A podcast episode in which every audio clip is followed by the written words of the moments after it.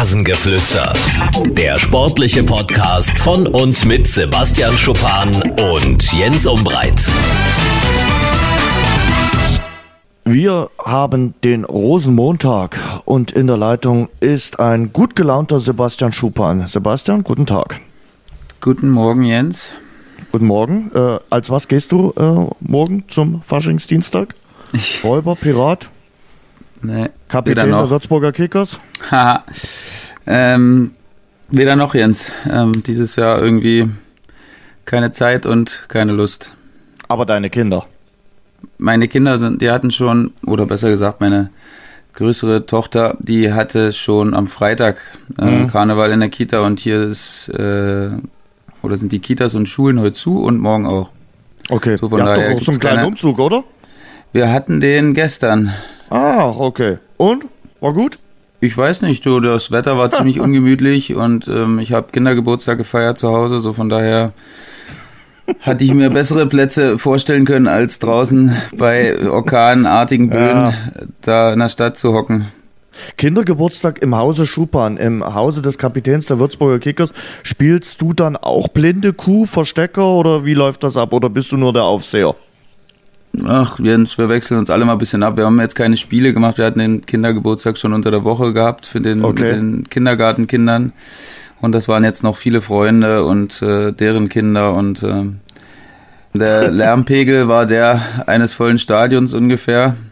Und anstrengend war es auch wie 90 Minuten Fußball, aber war dann doch toll am Ende des Tages. Was ich mir dann immer vorstelle bei einem Kindergeburtstag von Cristiano Ronaldo, ob da die Kinder möglicherweise gleich mal beim Eingang äh, die Smartphones abgeben müssen, damit da gar keine Bilder gemacht werden. Bestimmt, bestimmt wird sowas gemacht, klar. Da steht auf der Einladung, bitte keine Smartphones mitnehmen, bringen. Gute Laune und keine Smartphones. ja, richtig. Ja, der wird ja nur das, der wird da wahrscheinlich nur das posten, was er auch will, was gepostet wird. Naja. Wahrscheinlich. So halt. Wahrscheinlich. Dann kommen wir zum äh, Fußballgeschäft. Wir haben einiges zu besprechen. Wie wahrscheinlich ist es denn, dass wir in der Saison 2020, 2021 zweimal, zweimal die Partie Werder Bremen gegen die Würzburger Kickers in der zweiten Bundesliga zu sehen bekommen? Boah, ich glaube relativ gering jetzt erstmal. Also Werder Bremen ist momentan auf einem Abstiegsplatz. Das Gut, stimmt. du sagst, sie schaffen die Relegation. ja.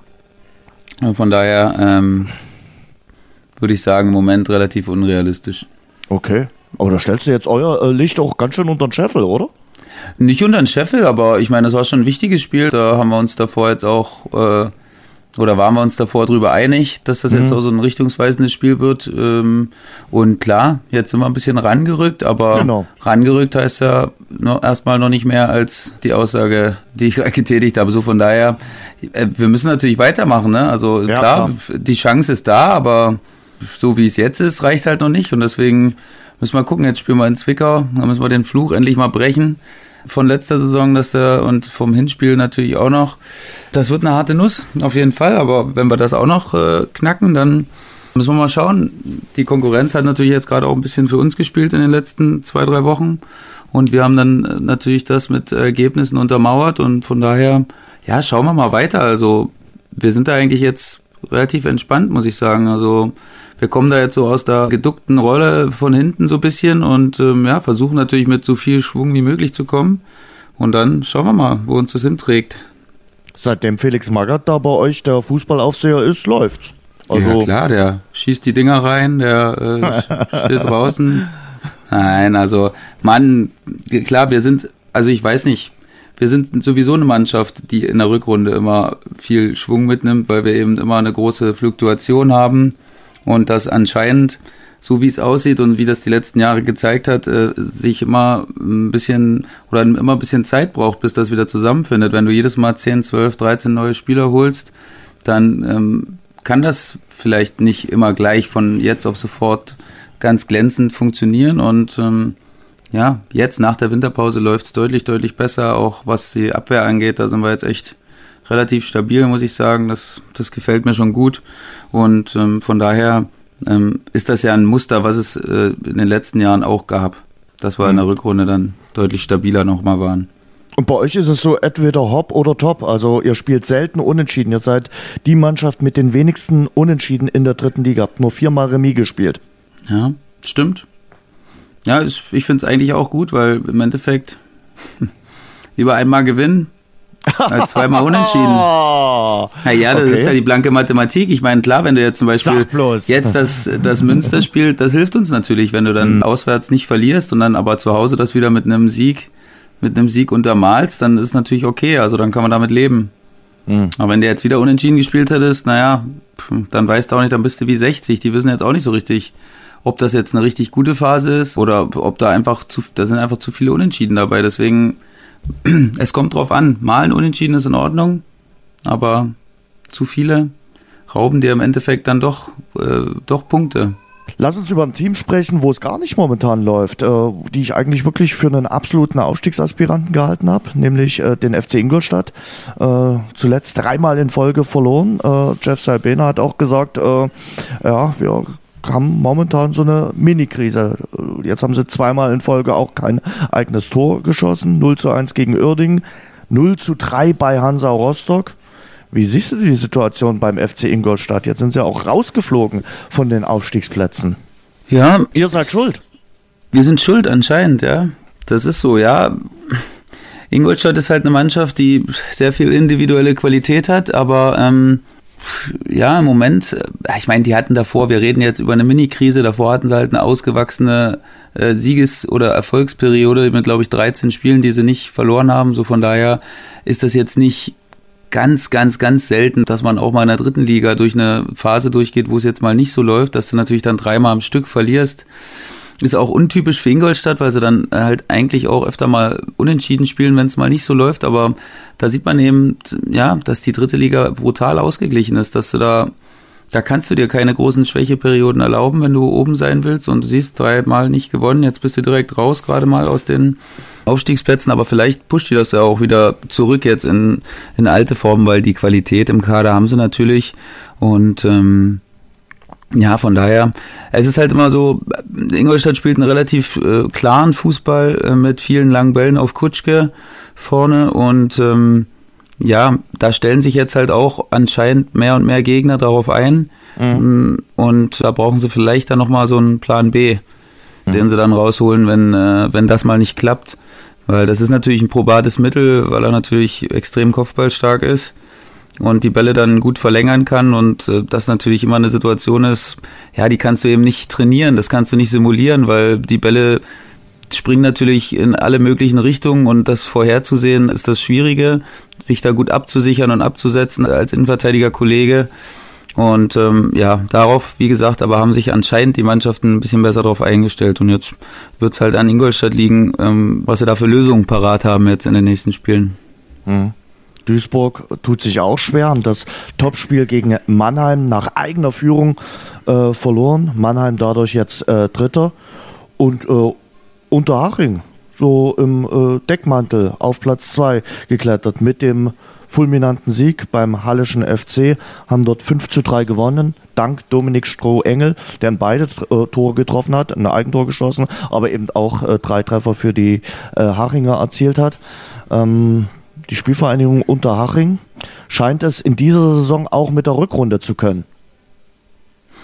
Ja, kann man nicht anders sagen. Also die sind gut rausgekommen und ähm, liefern jetzt Ergebnisse ab. Ähm, klar, in Halle war jetzt ein angeschlagener Boxer quasi, gegen den sie da in den Ring mussten und haben es aber relativ souverän gemacht und ja, zwischenzeitlich stand es 3-1 und Strohengel hatte alle Tore geschossen. Hm. Und ähm, ja, dann äh, hat sie das Ergebnis aber noch mal ein bisschen wilder gestaltet.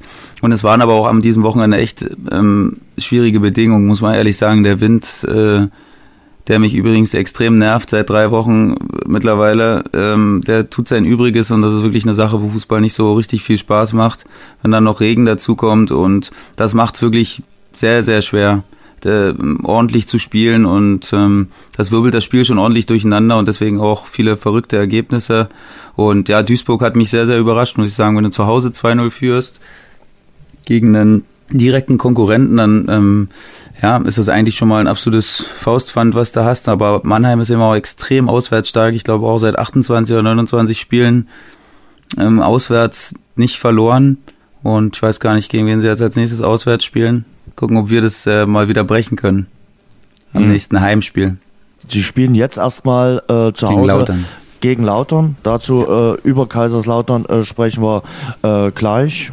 Dann sind sie auswärts bei euch gefordert. Genau. Ihr mhm. seid dann möglicherweise die, die auch diese Serie brechen. Ihr habt es ja in der Hinrunde schon geschafft, mal in Mannheim zu gewinnen, was auch nicht die einfachste aller Aufgaben ist. Aber ähm, ich wollte zurückkommen nochmal zum Gegner der Spielvereinigung Unterhaching und zwar äh, über den Hallischen FC mit dir sprechen das Jahr 2020 ist nicht das Jahr des HFCs, muss man ganz klar so sagen. Äh, haben ein erschreckendes Torverhältnis von 7 zu 19, acht Pflichtspiele jetzt äh, ohne Sieg. Boah, was willst du denn da machen? Da musst du ja sagen, äh, irgendwann musst du reagieren.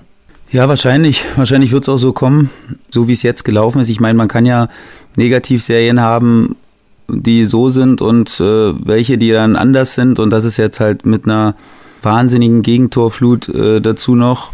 Und ähm, ja, die Mannschaft zeigt sich irgendwie sehr zerfahren und sehr, tja, ich weiß nicht, von der Mannschaft, die gegen die keiner spielen wollte quasi ähm, und die so, so sehr unangenehm war, da spielen auch nicht mehr so viele, ehrlich gesagt, muss ich ehrlich sagen. Das wurde, da, wurde ordentlich durchgewirbelt. Natürlich vielleicht teils auch durch Verletzungen, aber teils auch durch eine Rotation, die Ziege da äh, veranstaltet hat. Und ähm, ja, anscheinend, und das ist aber wirklich nur eine absolute Ferndiagnose, tut das der Mannschaft irgendwie nicht so richtig gut, diese andauernden Wechsel und diese vielen Wechsel. Ich meine, einerseits verstehe ich es natürlich vom Coach, weil er sieht, dass nicht viel funktioniert und äh, will dann natürlich auch den anderen, die dann wahrscheinlich von hinten drücken, mal eine Chance geben. Ähm, aber das hat die Mannschaft gefühlt noch mehr verunsichert und ähm, von daher finden sie gerade überhaupt nicht zu irgendeiner Stabilität, egal ob Dreierkette, Fünferkette, äh, Viererkette, da hat er jetzt auch schon alles ausprobiert. Mittlerweile hat er, glaube ich, auch gewechselt. genau Torhüter gewechselt. Da hat jeder mittlerweile schon gespielt und es ist wirklich wie verhext gerade. Also da das Einzige, was sie retten kann, ist wirklich das berühmte Erfolgserlebnis, dass jetzt irgendwann mal eine Mannschaft kommt, die wirklich gerade auch mal keinen guten Tag hat und die du dann Groß irgendwie Asbach. schlägst. Ja, zum Beispiel. Haben sie jetzt Groß Asbach? Ja, wir kennen noch keine Entscheidung. Es gibt wieder eine Krisensitzung. Möglicherweise äh, wird das heute im Laufe des Tages wieder über den Haufen geworfen. Müssen wir mal abwarten, äh, wie da die nächsten Stunden sich äh, entwickeln. Und äh, ja, äh, das ist sowieso sehr spannend dort unten im Tabellenkeller. Einige äh, Vereine sind dort unten in den Abstiegskampf verwickelt, mit denen sie selbst und mit denen auch die Fußballfans nicht gerechnet haben. Der erste FC Magdeburg auch noch sieglos in der Rückrunde. Der Trainerwechsel hat gar nicht funktioniert zu Pele Wollitz. Ja, und auch der 1. FC Kaiserslautern in der Rückrunde noch ohne ein Erfolgserlebnis. Äh, es gab am Samstag ja, ein ziemlich dröges 0 zu 0 gegen den FSV Zwickau. Für Zwickau natürlich ein Punktgewinn gewesen. Zwickau der nächste Gegner der Würzburger Kickers. Und beim 1. FC Kaiserslautern hat es dann gestern richtig gekracht. Die Legende schlechthin, Gary Ehrmann, wurde rasiert vom äh, Cheftrainer von Boris Schommers. Zwischen den beiden scheint es gar nicht mehr funktioniert zu haben. Und äh, ja, Gary Ehrmann hat dann wohl auch noch ein bisschen gestichelt. Und jetzt ist er weg. Äh, Ehrmann war ja selbst Torhüter beim FCK seit 1984, erst im Tor gestanden. Und dann hat er die Keeper ausgebildet egal ob Roman Weidenfeller, Tim Wiese, Kevin Trapp, Tobias Sippel, Florian Fromlowitz, Marius Müller, Julian Pollersbeck oder eben den aktuellen FCK-Keeper Lennart Grill. Die Liste kann sich durchaus sehen lassen, die durch seine Schule gegangen sind. Er war ja, fast die letzte Identifikationsfigur für äh, die Fans. Und wenn man sich so gestern durch äh, die sozialen Netzwerke ein bisschen gelesen hat, dann merkt man schon, äh, der gemeine lauterer Fan läuft Sturm ob der äh, Trennung von Gary Ehrmann. Das wären heiße Wochen für die Verantwortlichen vom ersten FC Kaiserslautern und vor allem für Boris Schommers. Eingedenk auch der Lage, dass man jetzt ja, ein ganz, ganz wichtiges Spiel vor der Brust hat äh, mit der Partie bei Waldhof Mannheim. Das ist ja ein ganz prestigeträchtiges äh, Derby für äh, den FCK. Wie siehst du die Situation für Lautern, für Gary Ehrmann und äh, für die Fans der Roten Teufel? Oh ja, ähm, ich meine, du hast gerade angesprochen, die letzte Identifikationsfigur, die man in diesem schwierigen Zeiten, die der FCK ja dann doch aufs große Ganze gesehen durchmacht, ähm, noch hatte und also absoluter Tiefschlag für die Fans, glaube ich auch, weil der war wirklich jemand, ähm, wo die Leute sich mit an dem reiben konnten und ähm, der wirklich alles mitgemacht hat, die, die sämtliche Höhen, aber auch die die ganz tiefen Täler. Und ja, ich habe auch mal äh, gelesen, wie du in den äh, sozialen Medien. Und das das war wirklich ein Feuersturm, der sich da äh, ausgebreitet hat. Und da haben ganz viele angekündigt, ihre Mitgliedschaft aufgeben zu wollen nach äh, Jahren des Unterstützens. Und äh, das waren wirklich nicht wenige, die das, die das da angekündigt haben. Und das kann natürlich nicht gut sein, ähm, sowohl für den Verein als auch für den Trainer. Ich meine, selbst als Legende kann man sich nicht alles erlauben. Wir wissen natürlich nicht genau, was da jetzt vorgefallen ist und was er sich da erlaubt hat. Es sollen ja wohl mehrere Vorfälle gewesen sein laut Medien. Und ähm, das ist auch klar, da kann man ja nicht äh, machen, was man möchte, nur weil man eine Legende ist. Ähm, aber man muss sich zumindest der Tragweite äh, dieser Aktion ähm, sicher sein und ähm, das muss Boris Schommers jetzt natürlich mit Punkten und Siegen untermalen, weil die äh, Rückendeckung der Vereinsführung hat er wahrscheinlich noch hinter sich, aber äh, die der Fans und äh, ja das Stadion quasi, die wird er sich jetzt erst wieder sehr sehr mühevoll äh, erarbeiten müssen und das ähm, ist natürlich in Kombination mit der sportlichen Situation jetzt gerade, die jetzt auch nicht so rosig ist im Moment, äh, ja eine sehr schwierige Aufgabe. Auf jeden Fall. Also äh, jetzt das Spiel bei Waldhof Mannheim geht ja auch nicht als äh, Favorit in äh, dieses Duell. Also Kaiserslautern muss ja jetzt auch mal zusehen, dass sie wieder zu Potte kommen, denn die Situation dort unten in den Niederungen der Tabelle ist angespannt, mehr als angespannt. Ja, total, na klar. Da sind äh, viele Mannschaften noch drin, wo es wirklich gerade nicht läuft, wie bei Magdeburg auch, ähm, die da wirklich um jeden Punkt kämpfen. Und ja, wir haben ja noch heute Abend das Spiel von Chemnitz. Wenn die jetzt auch nochmal gewinnen sollten, mhm. ähm, dann wird's es nochmal interessanter, weil dann wird's es nochmal ein Punkt weniger. Und ja, das ist natürlich da, da geht dann der Kopf oder da spielt dann der Kopf natürlich eine Rolle. Und äh, wenn du merkst auch, dass die anderen Mannschaften schieben und es schiebt ja nicht nur äh, Chemnitz und Viktoria, selbst Münster kommt ja jetzt mit dem Sieg wieder zumindest in Reichweite. Und äh, da kann man sich halt überhaupt nicht sicher sein und jeder Punkt ist extrem wichtig, den man auf dem Konto hat. Und ähm, von daher, ja, es wird echt wieder mal eine sehr, sehr interessante und enge, enge dritte Liga, sowohl unten als auch oben. Auf jeden Fall. Also das äh, bleibt auf jeden Fall spannend äh, in der dritten Liga. Wir werden das äh, in den nächsten Wochen natürlich hier im Rasengeflüster immer besprechen.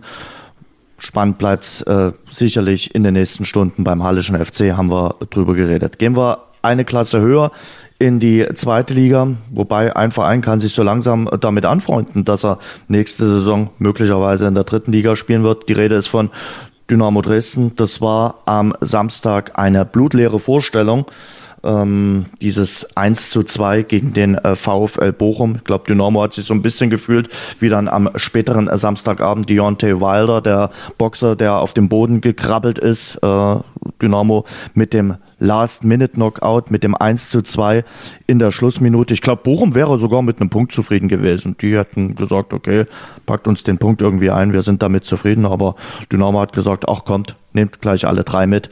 Aber ich sag mal selbst mit einem Unentschieden äh, gegen Bochum, das hätte nicht gereicht. Und äh, nach dem Spiel hat man dann so ein bisschen den Kampf um den Relegationsplatz, also um Platz 16 ausgerufen.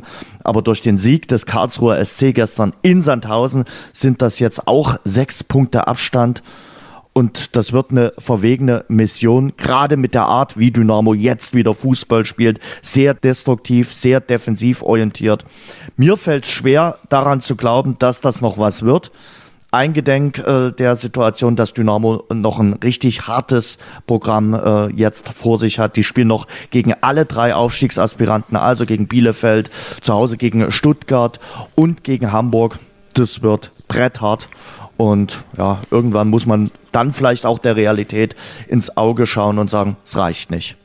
Ja, die Situation hat sich wirklich extremst verschärft. Jetzt nochmal am Wochenende auch unter den äh, neuesten Ergebnissen, die es jetzt, die es jetzt gab mit dem Karlsruher Sieg dann gegen Sandhausen, ähm, ist natürlich der Relegationsplatz auch eine einigermaßen große Ferne gerückt. Und es erschließt sich mir irgendwie nicht nicht 100 die die ganze Situation. Man hat so viele neue Spieler geholt und hat damit natürlich auch eine gewisse Erwartungshaltung und auch eine Euphorie wieder erweckt, die, die ja auch funktioniert hat am Anfang, sagen wir mal bis zum Darmstadt-Spiel, mhm. hat das ja alles, hat das ja alles wunderbar funktioniert. Da und, war sie auch äh, noch nach dem Spiel da, da hat sich sie auch noch da, da war so jetzt erst recht. Genau, ja. da war so eine jetzt erst recht Stimmung. Aber St. Pauli und Bochum waren absolute Nackenschläge und da ist die, diese Euphorie, die ist komplett dahin, die ist komplett dahin. Ja. Und ich meine, ich bin ich interessiere mich natürlich noch sehr für Dynamo und äh, wir sprechen natürlich auch Woche für Woche drüber, aber ich bin jetzt nicht täglich beim Training dabei. Aber eine Sache, die mir halt auffällt, ist, dass halt kaum jemand von den Neuzugängen wirklich, wirklich nachhaltig spielt. Ne? Also ich meine, jetzt Terrazino wurde ausgewechselt nach einer halben Stunde verletzungsbedingt, glaube ich. Ähm, und Petrak hat gespielt, aber der Rest, vor allen Dingen Huschbauer und ähm, ja, äh, Godsway hat man noch gar nicht äh, spielen sehen und äh, der andere war rot auch, gesperrt. Ja. Der andere war rot gesperrt und Schmidt, der ja auch eigentlich einer der wenigen war, die die halbwegs überzeugt hatten, saß jetzt auch noch auf der Bank und ich bin mir natürlich bewusst, dass äh, Markus Kauzinski wahrscheinlich nach dem Leistungsprinzip aufstellt und die Trainingsleistung da natürlich mit einfließen lässt. Aber es ist ja eine spezielle Situation. Äh, in der Hinserie hatten unheimlich viele Spieler unheimlich viele Chancen ähm, die nachhaltig nicht genutzt wurden und du kannst halt manchmal nur einen neuen Geist erschaffen oder, oder die Situation ändern, wenn die neuen Spieler, die jetzt sind, wenn du die spielen lässt, weil eins ist ja auch klar, die kamen jetzt nicht aus überragenden Situationen von ihren Vereinen, wo die da absolute Leistungsträger waren. Das waren meistens Spieler, die auch nicht so viel Einsatzzeit hatten, wie sie sich das selbst vorgestellt hatten. Und dementsprechend äh, sind die natürlich nicht mit dem allergrößten Selbstvertrauen gesegnet und müssen sich das natürlich auch erarbeiten. Und dass die dann ein, zwei Spiele vielleicht brauchen, das hatte man ja aber davor oder das hätte man ja wissen müssen, wenn man, wenn man die Spieler holt, dass das nicht von jetzt auf sofort so gleich funktioniert. Und ähm, da frage ich mich so ein bisschen, da kriegst du halt nicht alle mit ins Boot, weil die Jungs, äh, die dann jetzt vielleicht mal nicht gespielt hätten, wenn die Neuen gespielt hätten, die hätten sich natürlich auch gefragt, ey, jetzt spiele ich nicht mehr, jetzt muss ich, muss ich noch mal eine Schippe drauflegen, jetzt muss ich noch mal was anders machen. Und so schaukelst du dich dann halt wieder zu höheren Leistungen und motivierst dich untereinander gegenseitig. Und das vermisse ich ehrlich gesagt so ein bisschen. Auch wenn es mhm. vielleicht mal hätte nicht funktioniert, aber ich glaube, die neuen, die neuen Spieler, die hätten da ein bisschen ein bisschen mehr Spielzeit bekommen können, meiner Meinung nach. Hm. Bei Godfrey Donio, du hast gesagt, der hat noch gar nicht gespielt. Sollen es die Defensivschwächen äh, sein? Äh, der muss pfeilschnell sein. Wie gesagt, er muss konjunktiv. Man sieht ihn zwar beim Training, aber den eben noch nicht im Spiel gesehen. Aber ich finde, den hätte man ja in der 80. Minute mal reinbringen können äh, gegen den äh, VfL Bochum aus meiner Sicht hätte man das Spiel gewinnen müssen und nicht auf einen Punkt gehen. Und äh, was eben auch auffällt, drei schlechte erste Halbzeiten gegen Darmstadt, gegen St. Pauli und auch am äh, Samstag gegen Bochum. Zwei Torchancen in einer Halbzeit bei dem ganzen Drumherum in Dresden. Wie gesagt, es gab in der zweiten Halbzeit mal einen Zweikampf, da den Klingburg gewonnen hat, da hat er seinen Spieler weggekrätscht. Da war sofort das Publikum da. Die sind mit ganz, ganz wenig aktuell zufrieden. Und trotzdem gelingt es dieser Mannschaft nicht, irgendwie sich zu berappeln. Und äh, ja, das, die, die Situation scheint verfahren zu sein. Und äh, was ich mich frage, du hast jetzt äh, natürlich noch äh, elf Spiele zu spielen.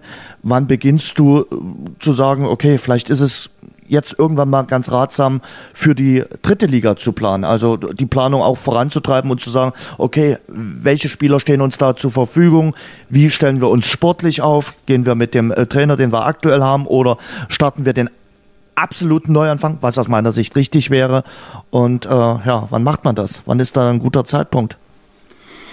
Ja, ich meine, einerseits sagst du natürlich richtig, dass so ein Abstieg auch immer wieder mal, auch wenn das die Fans natürlich dann jetzt in dem Moment vielleicht gerade nicht hören können und wollen, immer als Chance verstehen, Sachen zu bereinigen, die man vielleicht äh, anderer Seite oder auf einer Seite gar nicht hätte bereinigen können, wenn man drin bleibt, ähm, weil dann eben doch viele Spieler dann auf einmal vertragsfrei werden.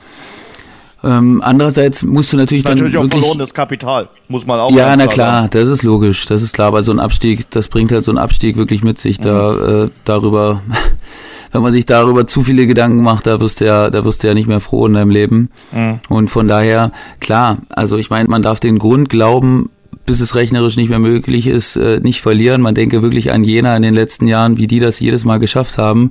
Ähm, das war auch, da hat auch kein Mensch mehr dran geglaubt und die haben es aber noch geschafft und von daher sollte man zumindest äh, immer im Hinterkopf haben, ey, wir können es noch schaffen und vielleicht passiert irgendwas, äh, was, was in unsere Richtung spielt und wo wir dann irgendwie nochmal Schwung kriegen, aber es wäre natürlich ähm, sehr, sehr naiv, wenn man nicht nebenbei ähm, auch für die dritte Liga plant, weil äh, wir haben es in den vergangenen Jahren gesehen, dass es wirklich, das ist nicht leicht, da wieder runterzukommen.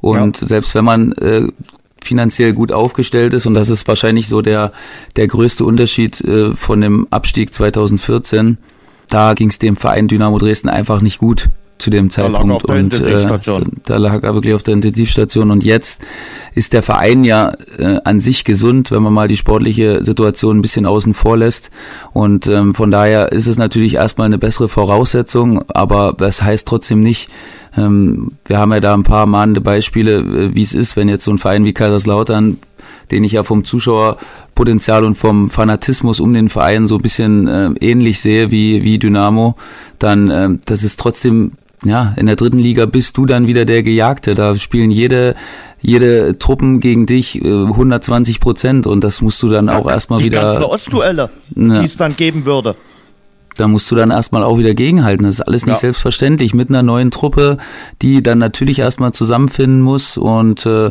ja, das muss alles gut geplant sein und ich hoffe, dass das natürlich äh, gewissenhaft gemacht wird. Ähm, denn umso gewissenhafter du das planst, umso besser äh, stellst du dich dann im Falle des Abstiegs, wenn das dann wirklich so kommen würde, ähm, natürlich auf. Und es wäre naiv zu denken, dass das dann alles äh, so funktioniert wie damals äh, nach dem Abstieg äh, 2014, wo man so eine junge, hungrige äh, Truppe zusammengestellt hat, äh, wo auch die Identifikation riesengroß war. Das wäre jetzt naiv zu denken, dass das gleich wieder äh, so klappt. Auch damals hat man zwei Jahre ja gebraucht und es hat dann erst funktioniert, als Uwe Neuhaus das Schiff übernommen hat. Ah, schon irgendwie frappierend. Der Aufstiegstrainer von damals, der steigt womöglich jetzt in die Bundesliga auf und äh, Dynamo möglicherweise ab. Hm. Aber das, das ist ja zum Beispiel auch eine Sache, wo ich denke, da ist man schon einen großen Schritt weiter, weil man hat gemerkt, hey, ähm, du musst einfach auch Kontinuität haben, auch auf dem, auf dem Trainerposten und du musst jemanden hinsetzen, der einfach äh, auch das Umfeld von Dynamo versteht, die Leute mitnimmt, auch eine gewisse, eine gewisse Erfahrung hat, was die dritte Liga angeht ähm, und ähm, ja weiß, was da auf ihn zukommt. Und ich glaube, das hat Uwe Neuhaus einfach in einer der überragenden Art und Weise äh, gemacht. Und ähm, ja, so ähnlich so jemand äh, zu finden, ist nicht einfach, muss man auch ehrlicherweise sagen. Ne? Die, die stehen nicht Schlange ähm, im Moment. Oder nee. die gibt's nirgendwo äh, auf der Resterampe äh, zu finden. Und deswegen ja, muss man schauen, wie das läuft. Mhm. Gehen wir mal äh, zu einem Verein, der äh, solche Probleme nicht hat, aber der auch ein paar kleine Probleme hat, denn der Hamburger SV kann offenbar kein Derby. Zwei Derby-Niederlagen äh, in dieser Saison gegen St. Pauli, das schmerzt der HSV-Seele, klar. Alles noch im Lot. Man ist Tabellendritter, drei Punkte Abstand auf den direkten Aufstiegsplatz, den VfB Stuttgart.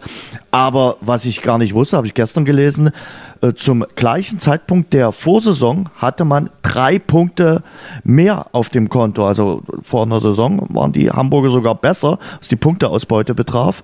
Ähm, und da war die Unruhe aber exorbitant höher, hatte ich den Eindruck. Da war ja Hannes Wolf dann quasi in jedem Spiel äh, auf der Kippe. Ähm, jetzt hat man so den Eindruck, ah, Dieter Hacking, Dieter wird es schon irgendwie richten. Mhm. Ja, der Fakt an sich, ich wusste es wirklich nicht. Du hast es mir jetzt gerade zum ersten Mal gesagt, ist auch ein sehr interessanter Fakt. Ähm, aber der Fakt an sich spricht ja absolut für Dieter Hecking, ne? dass er da schon eine gewisse Ruhe reingebracht hat. Und ähm, klar, die Situation ist nicht überragend, muss man ehrlicherweise sagen. Man hat bestimmt vier, fünf Punkte, vier, fünf, sechs Punkte zu wenig mhm. auf dem Konto. Aber das ist jetzt nun mal so und ähm, es wird ja so eine Art, durch die Niederlage vom HSV wird es ja jetzt so eine Art Vierkampf, wenn man das so sehen kann. Heidenheim hat da sicherlich noch ein paar Außenseiterchancen, weil sie eben sehr unangenehm sind. Aber das ist ja nicht der Platz, mit dem sich äh, der HSV zufrieden geben wird am Ende des Tages, die Relegation. Das will man, glaube ich, nicht unbedingt nee, machen. Ich glaube nicht. Nee. Und von daher, Stuttgart macht auch einen sehr stabilen Eindruck unter dem neuen Coach. Mhm. Ähm, sehr seriös, arbeiten sie die Spiele ab und ähm, haben kaum mal Perioden, wo es nicht so gut läuft. Und äh, Bielefeld sowieso sehr stark, äh, bisher auch gut rausgekommen aus der Winterpause und ähm, haben jetzt Wiesbaden zu Hause, das äh, könnte man eventuell auch gewinnen. Und ähm, ja, das wird natürlich nicht, nicht einfacher. Also da muss jetzt schon eine große Kontinuität wieder her, um da wieder den ersten oder den einen der beiden Aufstiegsplätze zu belegen. Und jetzt spielt man in Aue. Aue ist jetzt auch nicht überragend äh, aus den Startlöchern gekommen aus der Winterpause, aber noch in Aue Sieg. ist eben trotzdem, ja, noch ohne Sieg, aber in Aue ist eben trotzdem nicht so leicht zu gewinnen. Da gewinnst du nicht im Vorbeigehen. Und vor allen Dingen nicht, wenn der große HSV kommt. Da Richtig. verschwört sich das Erzgebirge zusammen und dann wird's ein Spießrutenlauf. Also einfach wird es nicht. Ja, ich glaube, so der, der HSV-Profi der Gemeinde sagt, ah, da fahren wir jetzt nach Aue, das werden wir schon irgendwie wuppen, äh, die ganze Geschichte. Und das kann dann auch schnell mal schief gehen. Ja, absolut. Also äh, auch wenn Aue momentan 2020 noch nicht gut drauf ist, aber Sebastian hat es gesagt, er kennt das aus eigener Erfahrung. Äh, das ist äh, äußerst unangenehm äh, zu spielen. Du hast den VfB Stuttgart erwähnt, äh, die sind äh, ungeschlagen noch in der Rückrunde und es gibt noch ein zweites Team, was ungeschlagen ist in der Rückrunde und das ist Darmstadt 98. Heimlich still und leise mit drei Siegen, drei Unentschieden hat sich Darmstadt 98, haben sich die Lille Brasilien aus den Niederungen der Tabelle gekämpft und äh, machen dort eine richtig gute Arbeit äh, in der Rückrunde. Da sind sie in der Tabelle aktuell hinter Stuttgart und Bielefeld auf Platz 3. Woran liegt's? Ja, ich meine, die haben natürlich äh, auch das äh, gewisse Quäntchen Glück auf ihrer Seite. Äh, wenn man noch an das Dresden-Spiel zurückdenkt, was man vielleicht nicht unbedingt naja, sagen wir mal, da, da haben wir natürlich auch ein bisschen die Dynamo-Brille auf, äh, vielleicht da gewinnen haben sie sollte. Ein in den Köln ja, ja, ja, sicher, ähm, dass man vielleicht nicht unbedingt gewinnen sollte. Und jetzt am Wochenende, das war natürlich auch ein wildes Spiel mit zwei Platzverweisen für Nürnberg und dann gewinnt man auf der Zielgeraden das Spiel noch. Das ist eben auch so, wenn du einen Lauf hast, dann, mhm. dann fallen solche Spiele für dir in den Schoß und dann gewinnst du die irgendwie. Und ja, jetzt haben sie sich natürlich ja noch nicht tausendprozentig verabschiedet aus dem Abstiegskampf, aber sind eben schon einen großen, großen Schritt äh, raus aus der gefährlichsten Zone, sagen wir mal. Und ähm, ja, da fehlt jetzt nicht mehr viel. Und mit dem Selbstvertrauen, was man im Moment hat, sollte es möglich sein, da noch die restlichen Punkte zu holen. Nach oben hin geht sowieso nichts mehr, so von daher ähm, schnell die Punkte holen und ähm, dann ist es gut. Ungeschlagen ist stark, also da kann man nicht meckern. Und äh, ich glaube, die Lilien sind jetzt erstmal zufrieden, wie das Jahr 2020 angelaufen ist. Und trotzdem zieht sich äh, die mögliche Vertragsverlängerung von Dimitrios Kramotzes wie ein Kaugummi. Also der ist jetzt seit einem Jahr in Amt und Würden bei Darmstadt 98, macht doch gute Arbeit. Hat sie äh, zum Klassenerhalt in der Vorsaison geführt, jetzt wie gesagt in der Rückrunde drei Siege, drei Unentschieden. Aber sie zieren sich noch ein bisschen, seinen Vertrag zu verlängern. Verstehe ich auch nicht so richtig. Ähm, zumal das ja wirklich auch so eine, so eine Story war, den hat man auch ähm, ein bisschen aus dem Nichts geholt. Auch ein Trainer mit noch nicht so großer Erfahrung, aber er hat wirklich toll gemacht, wie du sagst. Die Erfolge sprechen dann im Endeffekt dann doch für ihn. Obwohl man jetzt natürlich auch mal ein paar Durststrecken hatte, auch in der, während der Hinserie. Aber das gehört eben auch dazu. Dafür ist die Zweitliga auch sehr gut besetzt und ähm, da kommt es mal vor, dass du mal eine Phase hast, wo es nicht so läuft. Und ähm, es spricht dann doch mehr für sie als gegen sie, äh, wie sie da jetzt aus der Winterpause gestärkt sind, haben sich nochmal eingeschworen, haben nochmal Sachen gemacht, haben sich nochmal sehr, sehr arg stabilisiert und das ähm, ist eben wirklich, wirklich ein gutes Zeichen, dass die Chemie zwischen Mannschaft und Trainer dann doch ziemlich gut ist, glaube ich. Und äh, mit dem Spruch, es gibt auch mal Phasen, wo es nicht so gut äh, läuft, gehen wir in die Bundesliga, denn so eine Phase scheint der FC Schalke äh, aktuell zu haben. Äh, erst ein Sieg in äh, diesem Jahr, im Jahr 2020. Was ich mich frage, äh, nicht nur aufgrund des 0 zu 5 äh, vom Samstag gegen Rasenballsport Leipzig, hat Schalke 04 in der Hinrunde Überschnitt gespielt? Ich glaube schon, ja.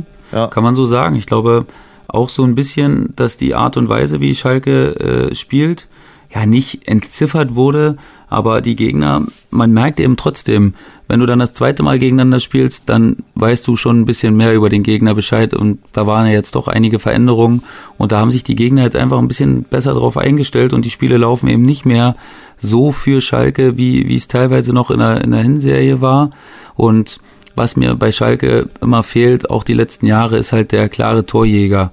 Den braucht Schalke einfach meiner Meinung nach. Du brauchst jemanden, der vorne auch diese Gefahr ausstrahlt, wo sich der gegnerischen Verteidiger schon während der Woche sagen, boah, am Wochenende geht's gegen den. Hm, da müssen wir uns was einfallen lassen. Das ist, das ist einfach, das ist einfach ein unangenehmer Typ und den dürfen wir nie aus den Augen lassen. So einen hat Schalke einfach nicht. Und das jetzt schon seit ein gefühlten paar Spielzeiten nicht. Und ich glaube, das macht es den anderen ungleich schwerer, diese ganze Gefahr auf sich zu nehmen. Und äh, ja, mir fehlt es einfach elementar im Schalker Spiel. Ich glaube, der Aufwand ist riesig, den Schalke betreibt. Ähm, sie versuchen immer mutig anzulaufen, versuchen immer den Gegner in Zweikämpfe zu verwickeln, starkes Gegenpressing, viel Laufarbeit. Aber am Ende des Tages kommt da zu wenig bei rum, glaube ich. Und äh, von daher sind sie gerade so ein bisschen ja, die müssen aufpassen, dass sie diese gute Stimmung, die sie so sehr erzeugt haben und die, die dann auch echt dazu geführt hat, dass man ja wirklich da in dieser Spitzengruppe echt lange mit drin war und dass man jetzt nicht noch abgefangen wird, weil so Mannschaften wie Wolfsburg sind jetzt auch wieder in der Spur und die drücken natürlich auf, auf Schalkes Platz da, den sie gerade noch innehaben. Hm. Und natürlich äh, die Personalie Nübel auch nach äh, den Parzern vom Samstag. Äh, die Diskussion um seine Person wird auch nicht äh, kleiner. Mir hat äh, gestern einer gesagt, naja, was will der Nübel mit solchen Leistungen in München? Ja, die Ersatzbaum warm halten, wahrscheinlich. Also der, dieser Wechsel erschließt sich mir immer noch nicht. Nee. Nee, da haben wir jetzt auch schon so viel drüber gesprochen, da will ich jetzt gar nicht mehr so viel sagen, weil das, das, das kann ich einfach auch nicht nachvollziehen und ich verstehe nicht, warum er sich nicht noch mehr Zeit gegeben hat und ja. einfach mehr Spielpraxis sammelt und mehr Erfahrungen sammelt. Und es gibt ja wirklich schlimmere Orte als Schalke, um das zu tun. Und von daher ja, haben wir da alles gesagt zu. Glaubst du das, weil du den Torjäger äh, angesprochen hast, dass Schalke schon ein bisschen neidisch äh, zum Rivalen schaut? Die Haalands dieser Welt gibt es ja nun auch nicht im äh, Sonderverkauf. also Borussia Dortmund hat lange gesucht, um so einen Typen äh, zu finden, wie sie ihn jetzt haben. Ich glaube, das Wort bisschen ist ja eine der größten Untertreibungen in diesem Jahr, die ich gehört habe. Also ich glaube, den würde fast jeder gern äh, in seinen Reihen haben. Und ja, ich stehe da auch immer noch im, im Zeichen des Champions League Spiels unter der Woche. Das war für mich unfassbar. Also, was der da gezeigt hat, nicht nur, weil er die zwei Tore geschossen hat, sondern sein All-Around-Spiel quasi, was der da gezeigt hat, war einfach unfassbar für mich mit 19 Jahren. So eine Abgebrühtheit und so eine, so eine Arbeit, so ein, auch so emsig gegen den Ball. Und gefühlt ist jeder Zweikampf äh, der letzte für ihn, der er in seinem Leben führt, weil der, ist, der geht immer mit absoluter Höchstspannung in die Zweikämpfe und es sieht natürlich am Ende immer so aus, wenn er die Tore macht, ja, dass er da steht, aber da läuft kein anderer hin, wo der hinläuft. Das ja. äh, muss man sich mal, da muss man sich mal die Laufwege alleine angucken, auch jetzt wieder gegen Bremen. Das ist als Verteidiger so unfassbar schwer zu verteidigen. Er geht erst im Rücken weg auf dem langen Pfosten, dann siehst du ihn natürlich ganz kurz in deinem äh, im Hinterkopf und dann macht aber den kurzen Haken und kommt vor auf dem ersten Pfosten und kommt, hat diesen Gedankenvorsprung. Unfassbar schwer zu verteidigen, weil einfach sau clever der Laufweg und ähm, das mit 19 zu haben und äh, dann in so einer hochprozentigen ähm, Klasse abzuschließen, immer mit rechts, mit links, mit dem Kopf, ja, ist einfach, also wie gesagt, für mich jetzt schon, jetzt schon auf dem, auf dem besten Weg, ähm, der beste Stürmer der Welt zu werden und ähm, ich hatte es getwittert am Tag, alles, was, was man nicht lernen kann, hat er. Und den Rest, wo er wirklich, wo er vielleicht noch dran arbeiten kann, das, ist, das sind Sachen, die man lernen kann und wo er sich sicher auch groß verbessern wird in den nächsten Jahren und dann stehen ihm alle Türen offen. Mal abwarten, mal abwarten, wie er sich entwickelt, aber aktuell ist das schon beeindruckend und für die Bundesliga natürlich toll, äh, so einen Typen zu haben. Hoffentlich äh, bleibt er noch ein paar Jährchen, also vielleicht ja, 18 Monate, anderthalb Jahre, vielleicht auch zweieinhalb Jahre noch in der Bundesliga. Ich glaube, sein Weg wird irgendwann nach England führen. Äh, ich denke mal, die Liga ist auch für ihn prädestiniert. Äh, was hältst du von Timo Werner? Der flirtet ja so ein bisschen. Jetzt nicht mal mehr nur äh, zurückhaltend, sondern das war am Samstag schon ein offen gezeigter Flirt mit dem FC Liverpool. Ja, ich meine, ich bin da mal so im Zwiespalt. Ich denke, wir wollen immer, dass die Leute ehrlicher sind und dass die Leute ehrlicher ihre Meinung sagen. Und er hat es jetzt in dem Fall gemacht. Und äh, ja, ich meine, wenn es wirklich Angebote für ihn gibt, dann dann finde ich es eigentlich gar nicht so schlecht, dass er es jetzt auch mal gesagt hat, weil sonst würde immer wieder sehr viel spekuliert werden und sehr viel rumgeeiert werden und äh, er müsste sich in irgendwelchen Phrasen äh, wiederfinden jede Woche und zu sagen, ja, ne, ich konzentriere mich jetzt nur auf Leipzig, weil hier habe ich Vertrag. Er war ehrlich, hat's gesagt, ich fand's gut, muss ich ehrlich sagen, dass er es gemacht hat und Klar, den Spekulationen tut das natürlich keinen Abbruch, aber das hätte es auch auf die andere Art und Weise nicht gemacht. So von daher ist halt Leipzig immer noch nicht so ein großer Name, dass es ihm nicht in Versuchung kommt, trotzdem mit den größeren Vereinen zu liebäugeln. Und ich meine, der will hoch hinaus, der Kerl. Was kann man es ihm groß verübeln? Er hat wahrscheinlich eine Ausstiegsklausel drin und die ist da auch nicht umsonst drin. Und von daher kann man schon von ausgehen, glaube ich, dass die gezogen wird einmal Liverpool, Anfield Road unter Jürgen Klopp zu trainieren. Ich kann mir schlechtere Sachen für einen äh, Fußballprofi äh, vorstellen. Ja. Ähm, da sind wir bei der Champions League. Liverpool hat verloren äh, im Achtelfinal Hinspiel. Äh, Leipzig hat gewonnen. Äh, und jetzt kommen wir zum zweiten Teil der Achtelfinal Hinspiele. Die gibt's ja in dieser Woche. Wir wollen auch auf die vier Spiele vorausschauen. Fangen an mit dem FC Bayern zu Gast beim FC Chelsea. Wie viel Finale daheim, wie viel verlorenes Finale von 2012 steckt noch in diesem Spiel? Was glaubst du? Ich glaube gar nichts mehr.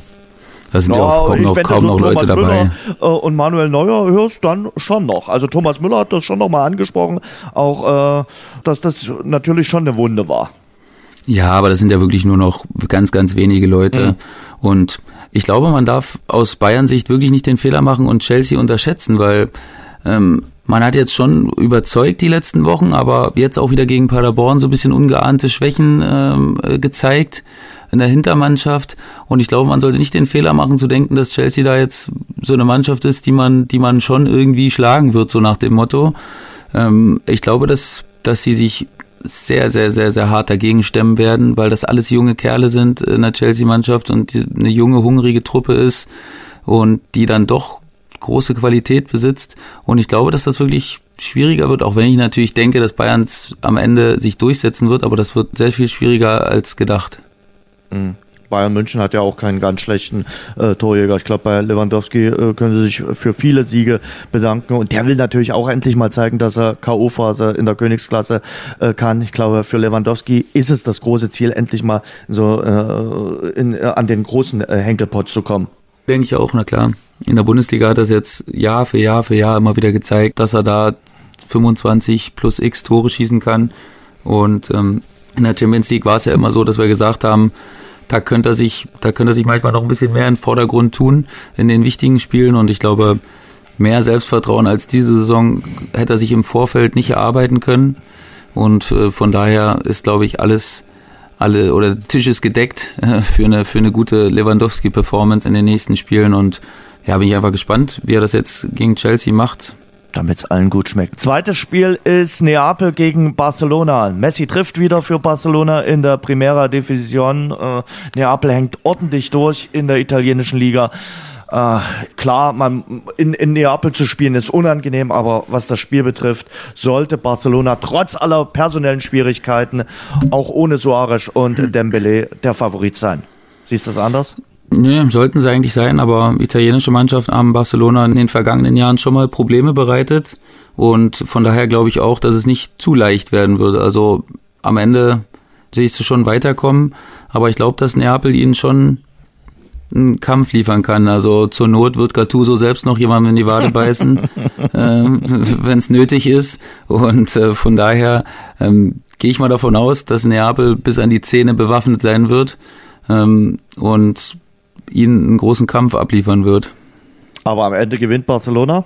Oder ja, setzt sich durch? Würde ich sagen, ja, würde ich mhm. sagen, ja. Mhm. Lyon gegen Juventus Turin. Für mich auch eine relativ klare Konstellation. Ja. Ja. Mit Juve. Also, da bräuchte man, glaube ich, nicht zu viele Worte drüber verlieren. Das wird, das wird eine klare Sache. Also Juve sollte sich äh, da durchsetzen. Für den einen oder anderen ist ja Juve auch ein großer äh, Kandidat für den Henkelpott. Äh, Jürgen Klopp zum Beispiel äh, hängt die Italiener sehr, sehr weit oben, sagt, die sind äh, top äh, eingestellt und irgendwann müssen sie natürlich mit den Kandidaten, die sie in ihrer Elf haben, unter anderem Cristiano Ronaldo, dann auch mal liefern. Ja, es, es wird sehr interessant, weil dieses Jahr ist ja die Situation für Juventus ein bisschen eine andere. Dieses Jahr müssen sie in der Liga auch richtig, richtig ranklotzen, dass sie wieder Meister werden, weil Lazio und Inter doch sehr, sehr, sehr starke Widersacher sind, die sich auch anscheinend nicht so richtig abschütteln lassen. Und äh, von daher wird man dann gespannt sein zu sehen, wie Juve dann damit umgeht, weil sie jetzt auch von Haus aus nicht die ganz jüngste Mannschaft haben ähm, wie sie damit umgehen, dass sie dann bis in den Mai hinein nur wirkliche Spiele haben, wo man sich keinen Ausrutscher erlauben darf und wo man wahrscheinlich auch immer wieder die, die beste Elf aufbieten muss. Da bin ich dann mal gespannt, äh, ob sie das dann durchhalten können bis ganz zum Schluss. Und dann, das ist mein Spiel in dieser Woche, Real Madrid gegen Manchester City. Für den Kollegen mhm. Schupan sicherlich nicht. Für den ist es sicherlich eine klare Sache für Real Madrid, weil er Manchester City ja nichts zutraut äh, äh in der Königsklasse. Hm. Ich glaube ja, dass Manchester City jetzt so eine jetzt erst recht äh, Stimmung ausruft und sagt, okay, wir wollen es der ganzen Welt beweisen. Und äh, mit Guardiola, der auch gesagt hat, okay, egal wie viele Sperren man uns aufbrummt, ich bleibe dem Verein treu.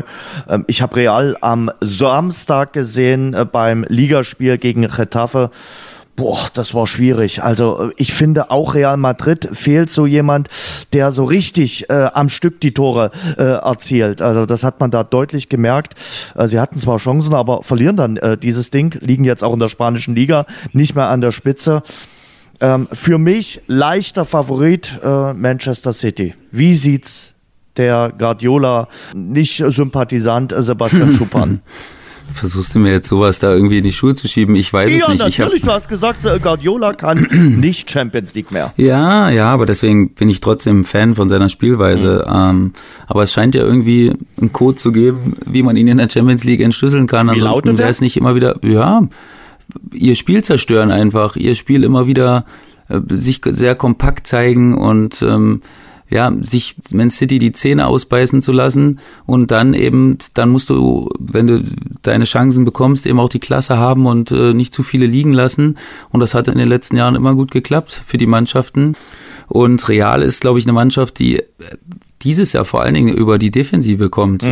Äh, man muss sich's angucken. Ich glaube, beste, mit Abstand die beste Abwehr in der, in der Liga und ähm, haben sich so ein bisschen umdefiniert unter Sidan und ähm, zeigen einen echt äh, starken defensiven Ansatz und ähm, ja, Benzema ist so ein bisschen in die in die Ronaldo-Rolle geschlüpft, hat un unglaublich viele gute Tore geschossen und ist eigentlich fast der wichtigste Spieler für Real. Nee, fun funktioniert noch gar nicht. Genau, Hazard ist auch wieder verletzt. Genau, ja, ist auch wieder verletzt. verletzt. Hat am Samstag jetzt gespielt, aber das ist zu Hat wenig. sich wieder verletzt, glaube ich, ist glaube ja, ich wieder ja, verletzt raus. Ja, ja, ist verletzt raus. Und kann dementsprechend auch nicht spielen, wahrscheinlich. Und äh, ah, es ist, wird, es wird schon eng. Ich weiß nicht, ob, ob Real dann offensiv die Waffen hat, um in City in zwei Spielen. Boah, es wird schon echt eng. Ich könnte also das ist für mich echt ein 50-50-Spiel, muss ich sagen. Da sehe ich kaum jemanden vorn. In zwei Spielen kann man Manchester City schlagen. Kann man, man kann sie schlagen, bezwingen. na klar. Aber also, ich, wie geht's ich, aus? Hier würde ich sogar noch Man City, hier würde ich sogar noch Man City ah, weiterkommen okay. sehen. Ja, okay. Ich will mal wieder so eine Schuppan-Prognose. Wir brauchen die äh, Schuppi, damit wir dich da ein bisschen Die kriegst du schon, die kriegst ja. du doch mehr als genug. Aber diesmal würde ich sagen, wenn du mir die Pistole auf die Brust setzt, würde ich sagen, dann sehe ich, ich Man City. Würde ich nie machen. Nie ja, machen. Ja, schon klar. Ja. Man City. Okay, Man City. Äh, sind gespannt. Äh, bin auch gespannt, wie sich die drei deutschen Vereine dann in der Europa League schlagen bei den äh, Rückspielen. Leverkusen äh, nur mit einem knappen 2 zu 1 Sieg nach Porto. Da gibt's bessere Ausgangspositionen. Ähnlich äh, Wolfsburg nach Malmö. Malmö unbequem zu spielen. Gut sieht's aus für äh, Eintracht Frankfurt. Wenn die die Anfangsphase halbwegs gut überstehen, sollten die in Salzburg weiterkommen. Ja, sehe ich auch so. Also das sind, außer Frankfurt sind die Spiele wirklich also sind sie alles andere als entschieden, aber Ausgangspositionen könnten trotzdem schlechter sein. Also da brauchen wir jetzt auch nicht zu viel schwarz malen. Das ist trotzdem, haben alle gewonnen und von daher ähm, könnten wir ihnen auch zutrauen, dass sie das auswärts genauso hinkriegen könnten. Die Nachspielzeit. Du hast gestern äh, Kindergeburtstag gefeiert. Ja. Äh, damit gehe ich davon aus, äh, dass du Boxen nicht geschaut hast, den Kampf in ich Las hab, Vegas. Nee, ich habe ihn nicht geschaut, aber ich habe mir die Highlights, ich glaube, zwei oder dreimal sogar angeschaut, weil ich so ein bisschen amüsant fand auch. Ich weiß nicht, ob du es gesehen hast. das ist ein Typ, ja, sich da schon im ähm, Königsstuhl hat eintragen lassen, muss man ja schon fast sagen. Aber solche Typen braucht der Boxsport. Finde find ich auch, finde ich auch. Also ich fand auch beide, ich fand das echt so, ein Art, so einen ungleichen Kampf, aber der ja. dann irgendwie doch seine interessanten Wendungen immer wieder hatte. Und ich glaube, Fury ist auch so ein, so ein Typ, den man äh, als Gegner gern so ein bisschen unterschätzt, weil der hat keinen einzigen Muskel am Körper gefühlt. Der sieht aus wie, wie so ein Kneipenschläger eigentlich eher, so ein Riese. Und aber hat unfassbare boxerische Fähigkeiten. Also trotzdem eine Schnelligkeit und eine, ja. und eine Cleverness und ja, so dieses angeborene Selbstvertrauen, das hat er einfach, ne? Dieses Selbstvertrauen so nach dem Motto, mich, der schlägt mich heute einfach nicht, das, da kann passieren, was will der, sah auch nach dem Kampf gefühlt aus wie davor. Also viele Schläge hat Wilder nicht gelandet das wollte ich sagen, er hat ähm, doch taktisch schlau geboxt. Das wird ihm ja schlau. so ein bisschen immer äh, vorgeworfen oder wurde ihm vorgeworfen, dass er halt wirklich nur die Schlagkraft nutzt. Aber ich fand, er hat auch taktisch sehr, sehr gut äh, geboxt. Äh, auch nach den ersten Niederschlägen, die er da gelandet äh, hat, hat er sich da nicht äh, aus der Ruhe bringen lassen, hat weiter seinen Stil gefahren und hat äh, Deontay Wilder, der ja nun wirklich nicht von Pappe ist, so richtig zermürbt.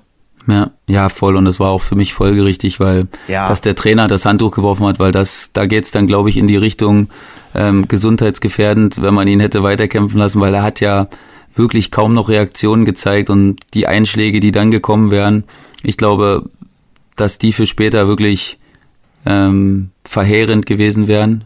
Und damit später meine ich nach seiner Boxerkarriere. Und ähm, von daher fand ich es absolut richtig und ich kann es kaum erwarten, dass es den Kampf äh, Fury gegen äh, Joshua geben wird, weil hm. da bin ich wirklich gespannt, äh, wie das ausgehen würde, weil Fury, hm. ich glaube, man macht einen großen Fehler, wenn man denkt, äh, dass der nicht auch Joshua schlagen könnte.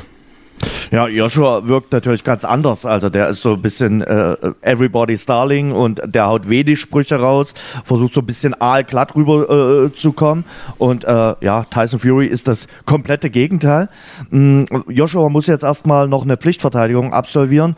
Und äh, bei Tyson Fury muss man eigentlich wirklich hoffen und beten, dass er nicht wieder äh, ja, ist ja nicht zu lange Pause zwischen den Kämpfen ja und äh, ja man, man, muss ja wirklich sagen äh, diese diese Krankheit äh, diese Depression die er hatte ähm, das äh, kann man nicht ins Lächerliche ziehen. Und äh, auch die Kokainabhängigkeit ähm, man ist eigentlich nur zu hoffen dass dass es diesen Kampf irgendwann geben wird. Hoffentlich noch dieses Jahr. Ich glaube da würden sich auch die ganzen Boxpromoter die Hände reiben weil das wird ein, ein Festtag für fürs Boxen das hat man und zwar auch bei dem, Ruiz, ja. ja. bei dem Ruiz-Kampf äh, gegen Joshua gedacht, bei dem zweiten, aber das war ja dann äh, alles andere als ein Highlight. Aber bei äh, Joshua gegen Fury, da könnte ich mir schon vorstellen, dass das mal ein richtiges Spektakel werden könnte. Na, vor allen Dingen, das sind ja noch zwei Briten ja. ähm, gegeneinander. Das ist ja dann auch wirklich nochmal eine, eine andere Brisanz, würde ich auch sagen. Also das muss ja. auf britischem Territorium stattfinden, ja. dieser Kampf. Und ja. ja, da bin ich echt, also da, wenn das vom Fußball her passt, da würde ich wirklich mal nachts aufstehen, glaube ich, um obwohl, so wie mein Sohn im Moment drauf ist, bräuchte er nicht mal extra aufstehen. Da weckt er mich zur Hauptzeit wahrscheinlich ganz, ganz entspannt um 5 Uhr. Und ähm, von daher, da würde ich wirklich äh, vorm Fernseher sitzen. Vielleicht wird ja auch mal ein Kindergeburtstag im Hause Schubhahn früh um fünf angesetzt. Also dann äh, kannst du gleich wach bleiben. Äh, mein Highlight des Wochenendes äh, ist äh, trotzdem David Iris. Hast du es mitbekommen? eine Wahnsinnsgeschichte. Der 42-Jährige, ähm, der eigentlich die Eismaschine, also den Samboni äh, in äh, Toronto äh, fährt, beim äh, dortigen äh, NHL-Verein bei den Maple Leafs und ähm, sich immer parat halten muss als quasi Ersatztorhüter. Er ist auch äh, Torhüter und äh, dann fällt beim Gegner bei Carolina am Samstag der erste Torhüter aus. Er macht sich schon parat, dann fällt der zweite Torhüter aus. Er gibt im Alter von 42 Jahren sein Debüt in der wichtigsten äh, Eishockey-Liga der Welt für den Gegner, also nicht für Toronto, sondern für Carolina. Ähm, die ersten zwei Schüsse muss er passieren lassen. Da sah jetzt äh, nicht besonders gut aus beim ersten, aber den zweiten, den konnte er nicht halten. Und dann wird er aber zum Matchwinner, äh, sichert Carolina einen ganz, ganz wichtigen Sieg und äh, ist seitdem in den USA der absolute Held, weil äh, das ist natürlich so eine äh, Story, von der jeder träumt. Du nicht, du bist äh, Sportprofi, aber jeder, der so ansatzweise ein bisschen Hobbysport macht, mal für einen Abend im, im Mittelpunkt zu stehen, vor 20.000 vom Team gefeiert zu werden, als er dann in die Kabine reinkam. Ich habe die Videos gesehen, haben sie ihn alle bespritzt mit, mit Bier, mit, äh, mit Sekt und haben ihn gefeiert. Ähm, irgendwie der äh, Bürgermeister äh, der, von den Carolina Hurricanes will ihm sogar schon die Ehrenbürgerschaft verleihen. Wahnsinnsgeschichte. Hat mir super gut gefallen. Habe ich wirklich nicht mal ein Mini-Deut davon mitgekriegt, aber das ja. muss ja wirklich nichts heißen, weil ich war gestern echt alles, aber nicht am, am Handy. Und ähm, aber die Amerikaner, wie du so schön gesagt hast, lieben ja solche Stories. Ja. Jeder Sportfan liebt ja eigentlich solche Stories, weil es ja wirklich immer wieder zeigt, dass dass sowas immer passieren kann und dass es sich lohnt, äh, auch mal zu warten und bis auch mal ein bisschen länger zu warten und dass man irgendwie doch noch belohnt wird und ja, coole Story. Ich werde es auf jeden Fall jetzt im Nachhinein mal nachverfolgen. Guck, guck's dir auf jeden Fall nochmal an, es lohnt sich auf jeden Fall. Also ich war echt gerührt. Also war so eine schöne Story und äh, hatte da gestern echt ein Lächeln äh, auf den Lippen. Und als der Kollege Schupan Kindergeburtstag äh, gefeiert hat, bin ich Schlitten gefahren. Ja, ich bin das erste Mal in meinem Leben äh, Bob gefahren, äh, Gästebob vor der Entscheidung und Zweierbob gestern in Altenberg war eine Wahnsinnserfahrung. Muss ich wirklich sagen, da einfach. Erzähl mal jetzt, da bin ich auch gespannt. ja, mit 100 km/h durch elf Kurven, äh, da weißt du wirklich, was die Jungs leisten. Also mein mein Respekt und meine Achtung vor den Bobfahrern ist da gestern nochmal enorm gestiegen. Auch, auch dieser Druck, der da auf dir lastet. Du kaust dich eigentlich nur zusammen, wenn es da durch die Bahn geht. Und wie Und gesagt, fliegt da der Helm so gegen die, gegen die Seiten links, rechts so in den Kurven? Oder wie, wie kann man, braucht man da Nackenmuskeln Deluxe oder wie kann man sich das vorstellen? Ein, ein, bisschen schon, aber du, du wirst ja vorher eingewiesen, dass du, dass du den, den Kopf schön zusammenhalten sollst, in den Nacken drücken sollst und das machst du dann eigentlich. Du kriegst relativ wenig mit von der Fahrt, also guckst selten nach draußen. Ach so, kann man das, das, das geht nicht, nee, man kann nicht so ein bisschen ja, gucken, wann eine Kurve kommt dann, oder? Ja, du kannst schon ein bisschen gucken, aber du hockst ja hinter dem äh, Steuermann und äh, mhm. hockst dich da zusammen und äh, denkst, oh, 45 Sekunden Vollgas im, im vollen Rausch. Also es ist wirklich äh, sehr interessant und kann ich wirklich jedem nur äh, äh, empfehlen. Und äh, Altenberg gilt ja als eine der schwierigsten Bobbahnen überhaupt. Und Francesco Friedrich hat sich dann gestern dort äh, gekrönt, ist zum sechsten Mal Zweierbob-Weltmeister geworden. Das hat vor ihm noch keiner geschafft. Er hat damit den Eintrag in die Sportgeschichtsbücher äh, erreicht. Wahnsinn, der Typ. Der Typ ist absolut Wahnsinn. Konnte am Mittwoch mit ihm äh, sprechen. Der ist auch so äh, auf dem Boden geblieben, so äh, komplett ruhig, entspannt und war am Freitag, also einen Tag vor der Entscheidung, äh, im Zweierbob auch noch äh, bei seiner Familie komplett äh, geerdet. Großartig. Großartiger Typ. Wetter hat natürlich nicht ganz äh, mitgespielt. Äh, nicht nur in Würzburg hat's gestürmt und geregnet, sondern auch in Altenberg. Äh, das Gute war, dass die Entscheidung regulär über die Bühne gehen konnte. Aber das war ein, ein, ein schöner Spaß und Weltmeisterschaft geht ja jetzt noch weiter. Am Wochenende gibt's den Viererbob, die Königsdisziplin. Ja, ich finde es auch immer wieder mal cool, über solche Sportarten wie jetzt zum Beispiel Bob, die sonst nicht so eine Beachtung kriegen, zu sprechen, weil, ja, man kann sich ja auch nicht immer aussuchen, worin man richtig gut ist. Und ähm, von daher glaube ich, dass die Leute, die diese Sportarten betreiben, die ja wirklich, wie du jetzt sagst, die ja absolut faszinierend sind, wenn man sie dann mal ausführt. Man kommt ja bloß nicht dazu, weil wo kann man irgendwo einfach mal mit dem Bob runterfahren äh, auf so einer Strecke? Ähm, das verdient einfach mehr Aufmerksamkeit, finde ich, weil die Leute trainieren zum Beispiel, wenn ich jetzt uns als Fußballer im Vergleich dafür sehe, trainieren deutlich, deutlich mehr. Und ähm, was kommt am Ende dabei rum? Ich finde sowas immer, immer sehr, sehr traurig, wenn ich darüber nachdenke, weil die einfach auch so viel Liebe und so viel, äh, so viel Herzblut reinstecken und dann vielleicht nicht die Aufmerksamkeit bekommen, die diese verdient hätten. Und ähm, von daher glaube ich auch, dass es gut ist, dass wir immer mal wieder darüber sprechen, weil, weil da einfach auch solche tollen Leistungen entstehen, die, die es verdient haben, dass wir darüber sprechen.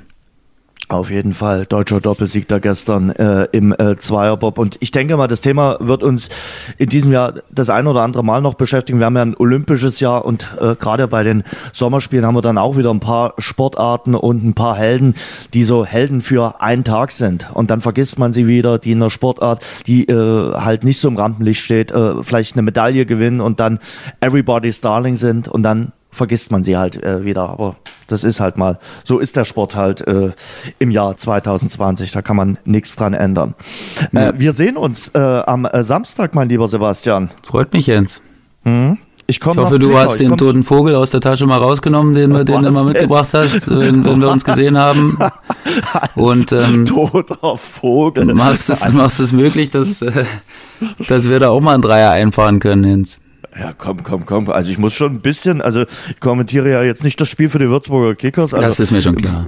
Also von daher mal abwarten, mal abwarten. Freitag bin ich beim Handball. Nein, ich fahre nicht nach äh, Regensburg. Ich werde beim Handball hier als Sprecher gebraucht. Es steht aber schon eine Weile fest. Das habe ich jetzt nicht von der Niederlage gegen äh, Bochum äh, abhängig gemacht. Samstag, wie gesagt, das Treffen äh, von mir mit dem Herrn Schupan in Zwickau. Die Würzburger Kickers spielen in Zwickau und den Sonntag, da plane ich eigentlich den Nachmittag dann auf der Couch einzulegen. Äh, lieber mhm. Pokalfinale in äh, England. Manchester City, die Mannschaft, äh, die Sebastian Schupan argwöhnig beäugt gegen Aston Villa. Und dann äh, Derby d'Italia, äh, Juventus Turin gegen Inter Mailand. Sebastian hat es ja gesagt, auch in Italien ist es richtig spannend in dieser Saison. Und dann am Abend ganz am Abend der Klassiko Real Madrid gegen Barcelona. Mhm. Ja, da kann man sich wirklich mal den Sonntag ein bisschen Zeit nehmen für ein bisschen Fußball. Und das ein oder andere, äh, nächsten Sonntag ist kein Kindergeburtstag, oder? Nee, nee, nee, nee.